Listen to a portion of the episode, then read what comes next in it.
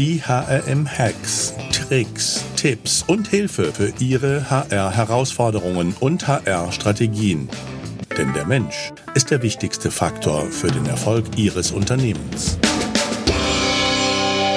Glück auf und herzlich willkommen zu den heutigen HRM-Hacks. Mein Name ist Alexander Petsch, ich bin der Gründer des HRM-Instituts, euer Gastgeber.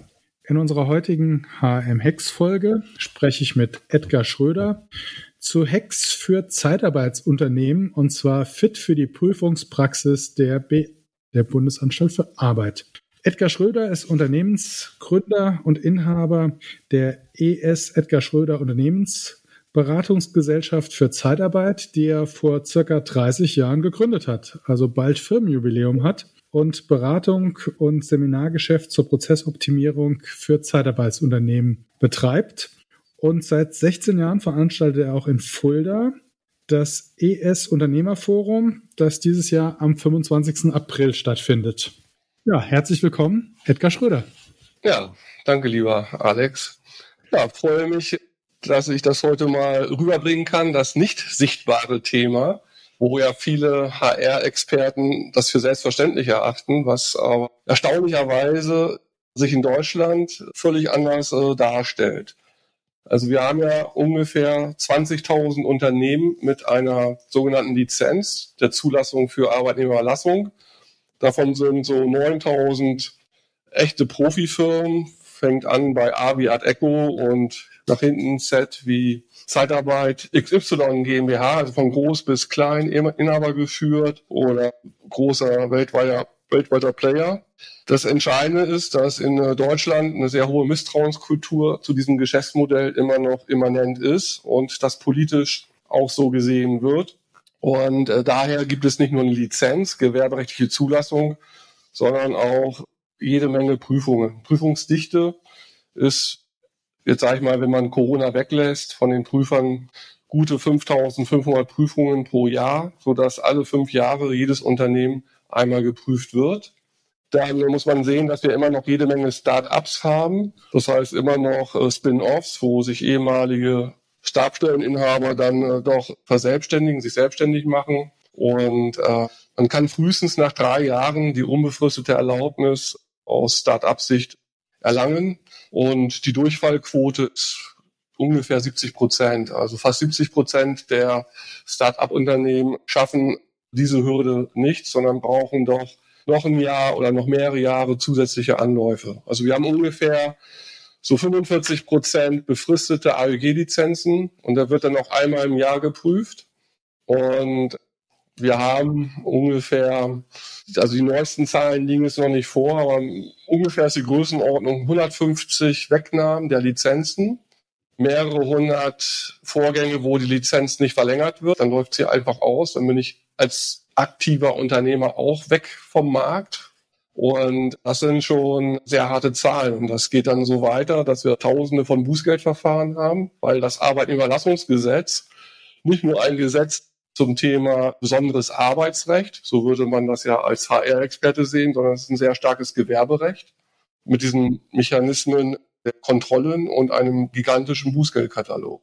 Und die Personaldienstleistungsbranche ist die einzige Branche in Deutschland, wo die Personalakten wirklich hart geprüft werden. Also wo man sich echt Gedanken macht über Lohnarten, wie die Lohnarten geschlüsselt sind und alles das, was in deinen anderen Hacks zum Thema elektronische Personalakte oder Payroll, das ist die absolute Kernkompetenz von Personaldienstleistern, die zum Teil aber auch outgesourced wird. Und das Trügerische daran ist, dass eben eine HR-Software, was wir immer wieder sagen, aber keiner will es glauben, ein Werkzeug ist und der Anwender muss eben die Stellschrauben justieren. Das macht eben nicht der externe Dienstleister, das macht nicht Dativ, das macht auch kein anderer, das muss ich als Unternehmer als Anforderungsprofil rüberbringen. Und dann komme ich mal so zu einem ganz simplen Thema, Krankheitsvergütung oder Urlaubsvergütung. Ist für alle Personaler außerhalb der Zeitarbeit ganz profan. Habe ich eine Lohnart? Passt. Mindestens eine Stunde Zeitaufwand bei einer BA-Prüfung mit Taschenrechner, dass anhand von zwei, drei Personalakten erstmal nur die Werte für die Durchschnittsvergütung, Krankheit und Urlaub justiert werden, weil in dem Manteltarifvertrag vom BAP und vom IGZ da eine genaue Vorgabe ist, was von den Entgeltbestandteilen da relevant ist. Ja, und wenn da eine Abweichung ist zu Lasten des Zeitarbeitnehmers, ist es eben bußgeldrelevant und die Bußgeldhöhe ist auch exorbitant. Also jedwede Abweichung von einer Tarifnorm, und jetzt sind wir nur bei der Durchschnittsberechnung, kann mit einem Bußgeld bis zu 500.000 Euro sanktioniert werden. Und Empfänger des Bußgeldbescheides ist nicht die GmbH, sondern ist der Geschäftsführer. Es sei denn, der Geschäftsführer oder die geschäftsführende Person hat Unternehmerpflichten delegiert. Und das wird also eingetragen ins Gewerbezentralregister. Das ist über Jahre gespeichert und dann ist man ja möglicherweise auch gewerberechtlich nicht mehr zuverlässig. Also im ersten Schritt ist es nur ein Bußgeld, verdichten sich die Bußgeldbescheide, hat man so ein Signal einer latenten gewerberechtlichen Unzuverlässigkeit und schon ist die Grundlage des Geschäftsmodells Arbeitnehmerlassung ziemlich stark in Frage gestellt. Und das wissen eben viele HR-Experten außerhalb der Zeitarbeit überhaupt nicht, dass dieses, was vielleicht selbstverständlich ist im Download-Bereich auf der Website eines Zeitarbeiterunternehmens, dass das tatsächlich hart erarbeitet werden muss, dass man wirklich unheimlich viel Compliance-Aufwand auch betreibt, immer die Arbeitsprozesse checkt, also ein permanentes Controlling macht, weil jedwede Abweichung die Unternehmerinnen und Unternehmer eben existenziell äh, in diesem Bereich echt gefährden kann. Und das überrascht dann viele ausländische Investoren, die sagen, wir möchten den deutschen Zeitarbeitsmarkt erobern und sind überrascht, dass die Willkommenskultur gewerberechtlich im deutschen AEG doch sehr abschreckend sein kann. Also, da bin ich ein bisschen sprachlos. Das war mir auch nicht so bewusst, dass das so dramatisch ist und auch ja, solche Haftungskonsequenzen in der Form mit sich bringt. Ja. Alles, was über 200 Euro Bußgeld ist, wird eingetragen ins Gewerbezentralregister. Und wie gesagt, das ist also ein Riesenkatalog, irgendwie nicht Aushändigung des Merkblattes der Bundesagentur für Arbeit, Bußgeldtatbestand, irgendeine Zusatzvereinbarung zum Arbeitsvertrag nicht regelkonform gemacht und durch das Nachweisgesetz, was sich ja geändert hat, ne, die Anforderungen, das gilt ja für alle Arbeitgeber in Deutschland, aber jetzt wieder in Verbindung mit dem AEG ist dann wiederum auch ein Bußgeldtatbestand. Also das ist, äh, wenn man ein Seminar macht für Einsteiger, die kriegen Kulturschock und haben dann das Gefühl, mit einem Bein ist man im Gefängnis. Also und deswegen ist es ja so wichtig, ähm, dass alle Mitarbeiterinnen und Mitarbeiter eben verstehen, dass es eben nicht trivial ist und es nicht ausreicht bei Datenpflege, sondern dass man weiß, warum macht man Datenpflege und wo ist das Mindset und wer will das wissen.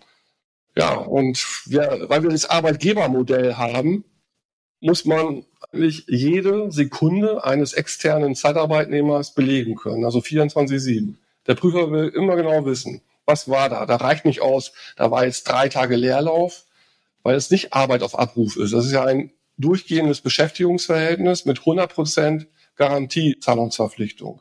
Das ist jetzt praktisch gesprochen. Also theoretisch ist es eben so, wenn ich einen Leerlauf habe als Zeitarbeitsunternehmen, muss ich diesen Leerlauf wirtschaftlich kompensieren, ohne dass der Zeitarbeitnehmer irgendwelche vergütungstechnischen Abstriche hat. Und das ist natürlich wirtschaftlich eine Herausforderung für unternehmerische Kennzahlen, wenn ich den Leerlauf zu 100 Prozent Vorzahlung des Arbeitsentgelts abzubilden habe. Und wenn ich dann eine Fehlzeitendokumentation habe, unbezahlte Beschäftigungspause, wird jede unbezahlte Beschäftigungspause auf Herz und Nieren geprüft und hinterfragt. Da kann ich nicht einfach nur einen Datensatzbaustein in die elektronische Personalakte da einpflegen, sondern da muss schon ziemlich substantiert dargelegt werden, dass die Beschäftigungspause vom Mitarbeiter gewollt ist. Dann kommen wir noch mal zu Hex ganz konkret. Was, ja. wo fängst du an? Was sagst du? Jetzt ist uns die Dramatik bewusst. Also wenn man sich mit dem Thema das erste Mal befasst und sagt, wo ist es ganz wichtig, muss man ganz klar sagen, die Entgeltabrechnungen müssen mega perfekt sein. Ich brauche ein super Korsett von Lohnarten. Dann Contracting, Verträge zu den externen Mitarbeitern, die Überlassungsverträge zu den Auftraggebern sind auch extrem wichtig.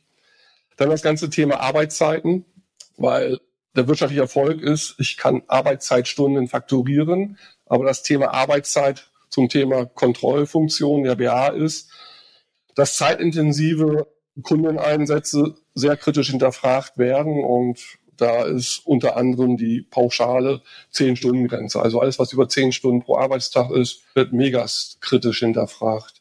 Pausenzeiten jetzt punktuell. Ich denke, wenn das Arbeitszeitgesetz reformiert wird, wird auch das Thema Pausenzeiten noch kritischer werden. Momentan ist es relativ pflegeleicht. Und alles, was Leerlauf ist, alles, was unproduktive Zeiten ist, da muss man immer eine Plausibilitätsprüfung machen. Da sollte man, dass das erkennbar ist.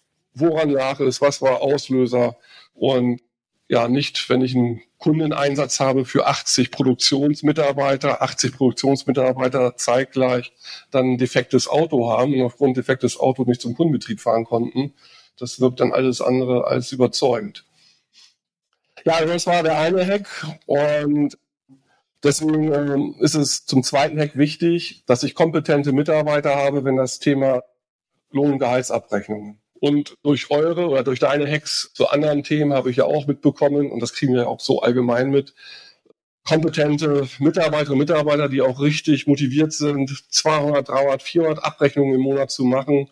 Die sind rar am Arbeitsmarkt, die gibt es faktisch gar nicht mehr. Und wenn ich das dann halt outsource, muss ich mir eben überlegen, finde ich da einen externen Dienstleister, der diese spezielle HR-Kompetenz Lohnabrechnung für Zeitarbeitnehmer auch zu 100 Prozent verstanden hat. Ansonsten ist es eben sehr wichtig, dass im Backoffice diese Mitarbeiter super fit gemacht werden und das ist ein längerer Prozess.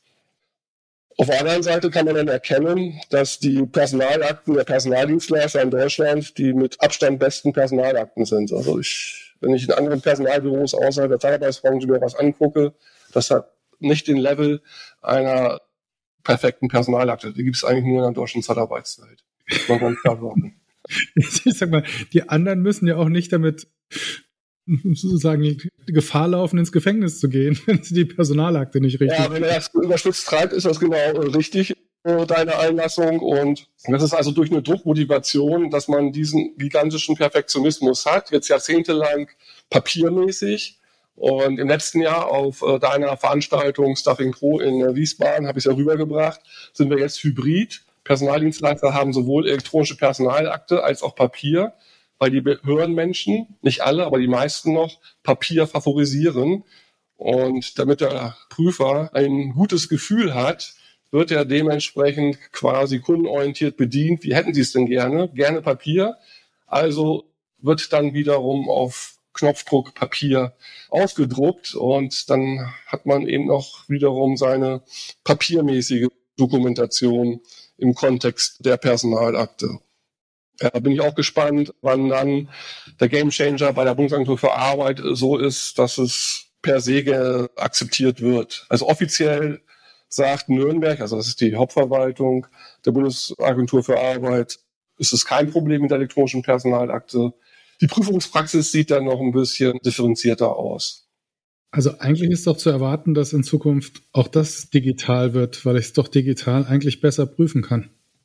Ja, aber wir haben, muss man schon noch sagen, für die Anwender, also Personaldienstleister als Anwender der elektronischen Personalakte, da noch nicht so das Setting. Also meine Vorstellung ist, man würde einen Standard entwickeln, wie man die Transparenz elektronische Personalakte von Zeitarbeitnehmern strukturiert hat und hätte dann eben einen Standard. Und das ist ja ein anderes Thema, wenn wir über Hacks sprechen.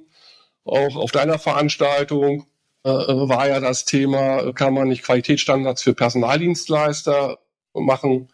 Habe ich alles mitgemacht. Wir haben mit RAL, das ist RAL ist ein äh, Institut in St. Augustin, gibt es seit gefühlt fast 100 Jahren. Da haben wir über drei Jahre Arbeitsprozesse definiert mit harten Kriterien, die man erfüllen muss und weichen Kriterien, wo man Pluspunkte sammeln kann. Und das Ganze haben wir reingebracht in die deutsche Zeitarbeitsbranche. Und dann haben viele Unternehmer gesagt, oh, erstens kostet es Geld, zweitens werden nur Schwachstellen aufgezeigt und drittens habe ich anderes zu tun. Wir haben nur ganz wenige über Jahre gehabt und alle sagen, wenn ich ein Label habe vom Tarifvertrag BAP oder Label Tarifvertrag IGZ, ist das Gütezeichen per se. Und also das ist sehr schade, weil wir rübergebracht haben durch externe Prüfungen, ne, externe Audits mit TÜV haben wir das alles auf die Beine gestellt. Könnte man einen Screening machen, so dass man dann seine Arbeitsprozesse für sich aus Unternehmersicht hat und das mit der BA ist nur nebenbei. Also dieses Gütezeichen war jetzt für uns nicht wichtig im Kontext der BA, sondern für Bewerber und für Auftraggeber. Das war die Zielsetzung. Aber da hat die Branche doch letztendlich entschieden, wir haben das mehrere Jahre immer befeuert, aber hat gesagt, ah nee, da doch Geld zahlen und ja, Mehrwert, Qualitätsmanagement, Qualitätssicherung. Und deswegen haben wir keine Standards. Und alles, was man da sieht mit Gütezeichen und Qualitätsversprechen, sind selbst kreierte Dinge, sind aber nicht transparent und man hat keine Vergleichbarkeit. Also da würde in Sachen Qualität echt noch viel gehen. Ich werde das auch auf meinem Unternehmerforum noch einmal, noch ein einziges Mal befeuern, dass vielleicht, wenn ein neuer Verband da ist, die Fusionierung beider Verbände, man durchaus mit einem, mit einer externen ja, Verein, Organisation äh, das macht, also so, dass es eine gewisse Neutralität gibt hin äh, zum Verband, weil Verbandsmitgliedschaft ist das eine und Verpflichtungen für Verbandsmitglieder ist auch da, diese Selbstverpflichtungen, aber nur durch externe Audits ist es auch nachhaltig. Jetzt kommen wir nochmal zu dem Qualitätscheck, wie du gesagt hast, für die Personalakte in Zeitarbeitsunternehmen zurück. Also du hast gesagt, lückenlose Dokumentation, 24-7, Lohnarten, Payroll sozusagen sauber führen. Ähm, ja. Ja, dann noch so andere Selbstverständlichkeiten. Ich hoffe, wir strapazieren die Zuhörer nicht zu sehr, sind so Branchenzugehörigkeit des Auftraggebers. Erstaunlicherweise gibt es immer noch weiße Flecken, wo, wenn wir da eine Stichprobe machen oder das im Workshop haben, dass der Kunde sagt, ist nicht Chemie, ich übertreibe das mal und es ist unschwer oder relativ unschwer erkennbar, dass doch der Kundeneinsatzbetrieb ganz klar der Chemiebranche zuzuordnen ist. Und das Ganze hat eben zu tun, wenn der Kunde zur Chemiebranche als Beispiel zuzuordnen ist, gibt es Branchenzuschläge, Krafttarifvertrag und dann ist der Einkaufspreis für die externe Flexibilität gegebenenfalls teurer, als wenn der Zeitarbeitnehmer keine tariflichen Branchenzuschläge bekommt. Und deswegen ist es wichtig für einen Unternehmer, dass eben im CRM-System wirklich alle Kunden, Bestandskunden, potenzielle Neukunden wirklich verlässlich gerastert sind, Branchenzuordnung. Und das ist eben, ich wünsche dir was Tarif des Auftraggebers. Das ist eine objektive Bewertung durch den Geltungsbereich des Tarifvertrages und letztendlich, ja, dass man auch sieht, wenn man Außendienste auch macht, was macht der Kunde tatsächlich von äh, Arbeitsprozessen? Ist es Industrie oder ist es tatsächlich manuelle Fertigung im Sinne von Handwerk?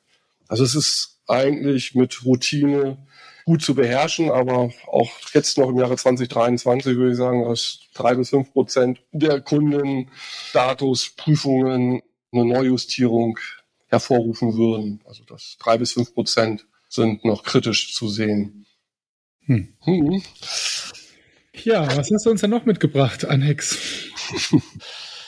ähm, ja, auch auf deiner Veranstaltung, dass wir das Thema Arbeitszeit, das Thema Arbeitszeiterfassung, was ja alle seit Monaten umtreibt, da haben wir immer eine Kernkompetenz, weil Zeitarbeitsunternehmen seit Jahrzehnten leben, dass eben die erfasste Arbeitszeit des Zeitarbeitnehmers Grundlage ist für die Fakturierung. Also Zeitnachweise, autorisiert vom Kunden, egal digital oder noch handschriftlich, also ganz oldschool äh, sind ja die Lebensversicherung. Weil nur dadurch kann ich ja Geschäft generieren und zwar belastbar generieren mit vernünftiger Rechnungsstellung. Und da werden wir auch, da greife ich schon mal meinen Vortrag nochmal vor, das werde ich ja nochmal, weil das muss man sich klar machen, wenn ein Zeitarbeitnehmer in die Betriebsorganisation eines Kunden eintaucht, dann ist das an physikalischer Anwesenheit Arbeitszeit. Arbeitszeit ist dann Arbeitszeit, wenn sie fremdnützig ist und der Auftraggeber, der bekommt das Direktionsrecht des Personaldienstleisters ja übertragen. Und ob der Zeitarbeitnehmer jetzt schon produktiv ist oder noch ein Warm-up hat, das ist Sache des Kunden. Und da ist es jetzt die Herausforderung, das ist jetzt nicht für die BA-Prüfung, aber für die Personaldienstleister, dem Kunden klarzumachen, dass die Formel nicht ist erfasste Arbeitszeit, tatsächlich geleistete Arbeitszeit mal Stundenverrechnungssatz, sondern Verfügbarkeit des Zeitarbeitnehmers in der Betriebsorganisation. und ob er sinnvoll beschäftigt werden kann, ob er noch Warm-up zehn Minuten hat, ob da noch irgendwas an Onboarding ist. Das ist alles Arbeitszeit für den Zeitarbeitnehmer und aus Personaldienstleister-Sicht zu bezahlen. Warum soll ich zum Nulltarif Arbeitnehmerinnen und Arbeitnehmer eine Betriebsorganisation des Auftraggebers äh, einsteuern? Macht ja keinen Sinn. Also im Prinzip bei physischer Anwesenheit ab Betreten des Hoftors, sage ich mal. So wäre das Kopfkino für den äh, Praktiker und dann kann man ja gucken, was eine Feinjustierung angeht. Und ich denke, dass das über das, über meine Perspektive Personaldienstleistung hinausgeht, weil wenn ich mir so Zeiterfassungsprogramme angucke, gibt es ja Optionen, dass man sagt, also die ersten 15 Minuten gelten gar nicht als Arbeitszeit. Da gibt es ja verschiedene Optionen, die man über diese digitalen Tools machen kann. Und da werden sich alle personalverantwortlich nochmal Gedanken machen, wenn dann irgendwann jetzt in den nächsten Wochen so ein Referentenentwurf vom BMRS da auftaucht. Und es gab jetzt im Handelsblatt äh, einen Hinweis und das ist tatsächlich so, die Bundesregierung hat in einer kleinen, also aufgrund einer kleinen Anfrage äh, aus dem Deutschen Bundestag zum Thema Kontrolle Mindestlöhne rübergebracht, dass eben das Bundesarbeitsministerium im Kontext der Mindestlöhne, Mindestlohngesetz, einschließlich Branchenmindestlöhne, in Klammern auch Lohnuntergrenze, Arbeitnehmerlassung, muss man damit rein reflektieren, ernsthaft in Erwägung zieht, eine manipulationssichere digitale Erfassung vorzuschreiben. Und das ist nicht neu, das kennen wir über GSA Fleisch. GSA Fleisch ist ja das sektorale Beschäftigungsverbot von Fremdarbeitnehmern in der fleischverarbeitenden Industrie, schreibt Kraftgesetzes vor, eine manipulationssichere, taggenaue Zeiterfassung. Also extrem Betonung auf manipulationssicher.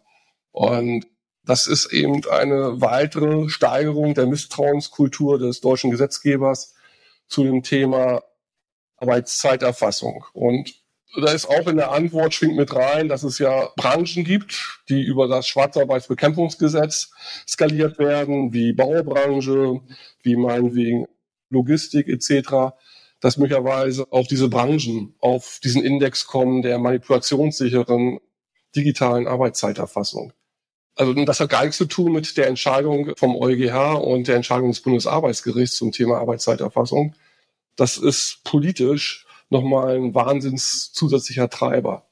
Man hat ja verschiedene Optionen, wenn ich frei bin als Unternehmer, wie ich meine Arbeitsprozesse und wie ich meine Fürsorgeverpflichtung gegenüber Mitarbeitern umsetze. Ob ich sage, wir machen Vertrauensarbeitszeit, weil du Leistungsträger im Kontext mobiles Arbeiten, Homeoffice selber aufschreibst, wann du Arbeitsbeginn und Arbeitsende hast, dann muss ich ja nicht alle jetzt über einen digitalen, manipulationssicheren Ticker äh, quälen. Aber ich würde es mal jetzt schon avisieren äh, in deinem Hack hier. Da kommt was auf uns zu, äh, was weit mehr ist als die Diskussion äh, der Stechuhr. Mhm. Ab, ab wann ist das manipulationssicher? Tja, das ist ja die gute Frage, weil dadurch, dass wir das sektorale Beschäftigungsverbot haben, wissen wir nicht, wie die Fleischindustrie das jetzt handelt. Also jedenfalls hat man, wenn man so die Berichte der Zollverwaltung liest, jetzt nicht den Eindruck, dass es jetzt überhaupt irgendeinen Fall gibt in Deutschland, wo man die Wahrnehmung hat, dass die Zeiterfassung in der Fleischindustrie irgendwie noch manipuliert wird. Ansonsten sagen die Zollprüfer, ist der größte Hebel, um Mindestlohn zu unterlaufen, dass der Faktor Zeit abweichend von den tatsächlichen Gegebenheiten anders dargestellt wird. Das hat aber nichts mit der Zeitarbeitsbranche zu tun, aber das ist der allgemeine äh, Erfahrungswert der Zollverwaltung, die originär zuständig ist zum Thema Kontrolle von den gesetzlichen Mindestlöhnen. Also das ist jetzt praktisch immer ein Spin-off. Ne? Wir haben die Kontrolle der WA gegenüber den Personaldienstleistern. Dann gibt es also aus Sicht des nationalen Gesetzgebers eben bestimmte Einfallstore, wo das Thema ja, der Niedriglöhner und der Branchenmindestentgelte etc. kritisch ist. Und die meinen, das wäre dann besser. Also meine Einstellung ist eine andere. Ich glaube, wenn wirklich verlässlich kontrolliert wird, weil man die Manpower hat und auch den Hinweisen nachgeht, kann ich auch mit anderem Aufwand das machen und müsste nicht die digitale Form dermaßen vorschreiben. Aber das ist nur eine Randnotiz. Aber jetzt merkt man, äh, dass der Personaldienstleister, um mal wieder zurückzukommen, einen gigantischen Aufwand betreiben muss in dem gebreisensten Bereich der Administrierung. Wir sind jetzt nicht in der Kernkompetenz Sales. Wie verkaufe ich externe Flexibilität? Wir sind jetzt nicht in den Preisgesprächen. Wir sind jetzt nicht Anforderungsprofile und Profilvertrieb. Wir sind reinweg in der Administrierungswelt und die ist in den letzten zehn Jahren gigantisch geworden. Und das sieht man auch in der AEG-Evaluierung, wenn ich das noch erklären kann. Wir haben seit Ende letzten Jahres den Forschungsbericht im Auftrag gegeben vom Bundesarbeitsministerium zum Thema AEG-Reform, weil die AEG, also das Arbeitnehmerlassungsgesetz, durch Frau Andrea Nahles als damalige Bundesarbeitsministerin reformiert worden. Über 400 Seiten Forschungsbericht.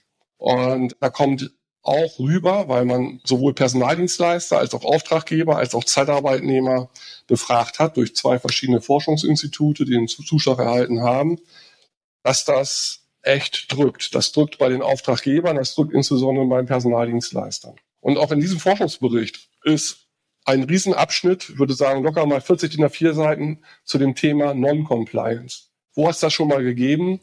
das über einen Branchenforschungsbericht ist und ein extra Abschnitt zum Thema Non-Compliance. Und Was versteht man unter Non-Compliance? Compliance ist mir klar, aber Non-Compliance ist ähm, Contracting, Überlassungsvertrag. Also der Überlassungsvertrag ist die Schnittstelle zwischen Auftraggeber und dem Personaldienstleister. Und vor Überlassungsbeginn muss der Vertrag ratifiziert sein in Schriftform. Nicht PDF-Datei, sondern Schriftform oder äh, qualifizierte elektronische Signatur. Und wenn es da eine Just-in-Time-Bestellung gibt, also ein Auftraggeber sagt, in zwei Stunden brauche ich noch zwei Produktionsmitarbeiter, dann ist im Sollzustand vor Beginn der Spätschicht, meinetwegen als Beispiel, dieser Vertrag auszufertigen und gegenzuzeichnen. Also auf der Vertragsurkunde beide Unterschriften. Wenn aber der Fördner nicht zeitungsberechtigt ist und auch der Betriebsleiter und Schichtleiter nicht zeitungsberechtigt ist, dann fragt man sich, wie ich noch um 20.30 Uhr eine Unterschrift kriegen soll. Und dann kommt ein Forschungsbericht rüber, dass es eben durchaus rückdatierte Überlassungsverträge gibt. Also die Wissenschaftler, die Forscher haben das durch die Telefoninterviews dingfest machen können. Und das ist natürlich wieder das Einfallstor der BA-Prüfer, weil äh, das dann wiederum negativ sanktioniert wird. Also da ist echt ein Teufelskreis. Und da sagen die Forscher aber, das Thema des Überlassungsvertrages, das gibt es seit 1972. Da haben die Forscher aber auch den Gamechanger der Frau Andrea Nahles nicht so ganz verstanden. Das ist aber nur so am Rande. Fakt ist, wir bekommen durch diese Misstrauenskultur keine Entschlackung des Contractings B2B. Wenn man auch sagt, Arbeitnehmer, ganz wichtig, aber der Auftraggeber und der Personaldienstleister sind beides Unternehmer. Und ob ich nun wirklich rechtzeitig oder zwei Tage später oder eine Woche später und im Vorfeld habe ich das per E-Mail-Korrespondenz, habe ich das Commitment, dann ist Textform-Commitment doch eigentlich auch belastbar. Nicht im AEG. Im AEG ist Textform-Commitment nicht belastbar zum Überlassungsvertrag. Das heißt, überall sonst kann ich mit zwei Vollkauf-Frauen und Kaufmännern einen Handschlagvertrag machen, ja. aber hier nicht. Nee. Und noch nicht mal Textform. Hm. Ja, was ist jetzt ein Hack daraus? Branche wechseln? Nee, das ist das, was aber die beiden Verbände ja wissen. Äh, das geht nur über Lobbyarbeit und Kampf gegen echt Windmühlen, aus diesem tradierten Misstrauenskultur da rauszukommen, dass man einfach das Ganze ja da an der Stelle entschlackt und einfacher macht. Also dein Hack ist, engagiert euch, macht euch bemerkbar. Jeder Tropfen höhlt hoffentlich auch den Misstrauensstein.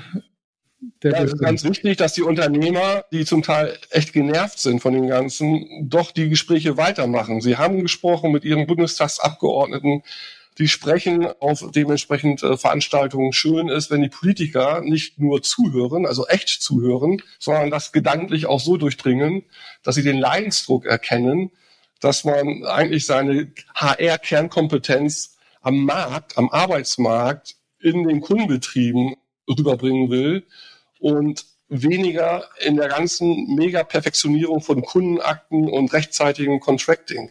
Weil wenn der Vertrag versemmelt ist, dann ist es mein Unternehmerrisiko.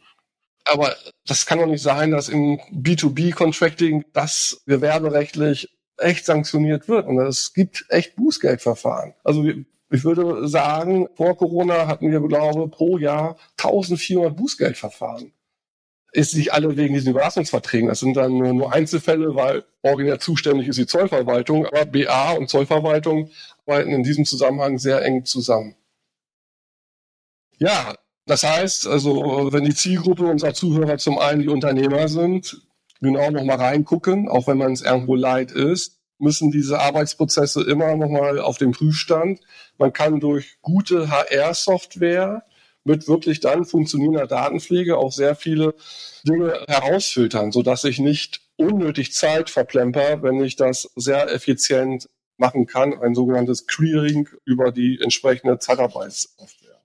Wichtig ist dann eben, dass die Mitarbeiterinnen und Mitarbeiter auch wissen, warum sie den ganzen Aufwand machen. Weil wir haben ja viele Mitarbeiter, die ein Stück weit frustriert sind, weil sie eigentlich sagen, warum mache ich das Ganze? Und ja, das muss man natürlich vermitteln und dass man nicht Einzelkämpfer ist, sondern im Team. Nochmal ein Beispiel, was äh, wichtig ist, jetzt weg von der BA. Es wäre ja selbstverständlich eigentlich, dass ein Personaldisponent, ein HR-Manager in zwei Minuten einem externen Zeitarbeitnehmer seine Lohn- und Gehaltsabrechnung erklären kann. Meine These ist, das können nur die wenigsten. Die meisten sagen, ich stelle da mal durch zur Leiterin der Lohnbuchhaltung. Die kann das viel besser als ich, weil die Lohnabrechnung für einen gewerblichen Zeitarbeitnehmer zum Teil jetzt schon zwei DIN A4 Seiten umfasst, mit für einen Abrechnungsmonat möglicherweise 40 verschiedene Lohnarten. Das ist schon sehr speziell. Und da kann ein ein Helfer oder ein Fachhelfer oder auch eine ganz normale Kassiererin für Einzelhandel, das, das ist nicht mehr nachvollziehbar. Ja, wie kann man es besser machen? Was wäre dein, deine Empfehlung? Schulung der Mitarbeiter? Ja, wäre super, weil uns, die externen Zeitarbeitnehmer sind für mich ja die Kunden. Wir haben ja bisher immer gesagt, Kunde ist der wirtschaftliche Nutznießer, der Auftraggeber im Kontext vom Bewerbermangel, was nützt mir eine funktionierende Arbeitsorganisation, wenn die externen Leistungsträger nicht mehr da sind. Die, die da gewesen sind, sind übernommen worden, weil ich eine gute, exzellente Personalarbeit mache. Dann kommt Temp to Perm, dann kommt die Übernahme und dann guckt man auf den Bewerbermarkt und ist nicht so erfolgreich im Recruiting oder es ist sehr schwer. Und wenn ich dann neue Mitarbeiter habe, wäre es eben super, äh, dass man Zeit sich nimmt, zum Thema Betreuen. Also nicht verwalten, sondern betreuen. Und ein Thema ist, wenn es um Brutto-Netto-Arbeitsentgelte äh, geht, dass man wirklich das nachvollziehen kann. Ansonsten sagt, wir setzen uns gerne zusammen hin, wir können es in einer Videokonferenz machen oder im persönlichen Gespräch oder per Telefon, wenn da Fragen sind zur Lohn- und Gehaltsabrechnung. Weil da ist eine sehr hohe Misstrauenskultur von den Zeitarbeitnehmern. Also wenn man mal den äh, Perspektivwechsel macht, und Zeitarbeitnehmer spricht, die sagen, wir wissen nicht, ob meine Abrechnung da so stimmig ist. Und also das gilt, das ist so eine generelle Herausforderung. Das ist egal, bei welchem Premium-Personaldienstleister ich bin, das Thema der Lohngehaltsabrechnung. Echt ein Riesenthema. Das ist so ein, der Hack schlechthin. Also wir haben jetzt Lohngehaltsabrechnung an verschiedenen Stellen. Das ist wirklich nicht nur BA, das ist auch für die Zeitarbeitnehmer mega wichtig weil, wie sagen andere, das hat was zu tun dann mit dem Mindset. Aber gerade im Bereich Abrechnung äh, gäbe es ja durchaus auch noch Innovationspotenzial. Also zurzeit rechnen ja alle sozusagen monatlich ab, aber das ist ja gesetzlich meines Wissens gar nicht vorgeschrieben. Das heißt, äh, das kommt ja noch aus der Zeit der Stapelverarbeitung. Und theoretisch könnte ich ja meinem äh, meinem Kunden, in dem Fall meinem Mitarbeiter, auch täglich einen, seinen kompletten Lohn oder auch einen Teil seines Lohns auszahlen. Ja, nur Personaldienstleister, die nach BRP und IGZ Tarifvertrag arbeiten, das sind nach meiner Einschätzung 96 Prozent aller Player, müssen Kraft Tarifvertrag monatlich abrechnen. Das ist nach Manteltarifvertrag und das ist unabdingbar. Okay. Hm könnte man ja sagen, man kann ja, wenn es besser ist für den Mitarbeiter, davon abweichen. Da wir aber eine sehr merkwürdige Rechtsprechung vom Bundesarbeitsgericht haben, wenn das Bundesarbeitsgericht feststellt, die Abweichung von der Tarifnorm ist ambivalent, kann für den Mitarbeiter besser sein, kann aber auch schlechter sein, dann äh, führt das zur Unwirksamkeit der kompletten Bezugnahmeklausel auf den Tarifvertrag und dann muss der Personaldienstleister ab dem ersten Überlassungstag Equal Treatment machen. Gleichstellung in allen wesentlichen Arbeitsbedingungen einschließlich Arbeitsentgelt. Wir sind also auch noch in der Zwangsjacke der, der destruktiven Rechtsprechung des Bundesarbeitsgerichts gegenüber Personaldienstleistern in Deutschland nach dem deutschen AWG. Und dann noch in der Zwangsjacke des Tarifvertrags mit den eigenen Verbänden. Ja, das, äh, die Tarifverträge sind ja aus dem Jahre 2003 und man hat nun über 20 Jahre nicht mit rechnen können, dass wenn man eine Abweichung hat, im Arbeitsvertrag individuell mit dem externen Mitarbeiter verständigt, als einfaches Beispiel, der Bewerber zu Mitarbeiter sagt, ich will kein Arbeitszeitkonto. Und dann sagt man, nee, ist klar, dann wird alles abgerechnet, was du äh, hast, verbeitragt und dementsprechend ausgezahlt, ne, zu dem Fälligkeitsstichtag. Man nie gesagt, das ist eine Schlechterstellung. Das BAG sieht es anders, das ist ambivalent. Das Thema keine oder anders geartete Arbeitszeitkontenmechanismus ist dann eine unzulässige Abweichung aus Sicht des fünften Senats vom Bundesarbeitsgericht. Und nur die Bewertung, dass es ambivalent ist, dass es auch für Mitarbeiter schlechter sein kann, führt eben zur kompletten Unwirksamkeit. Und die BA-Prüfer, jetzt kommen wir wieder zu unserem Kernthema, normieren das auch brutalst.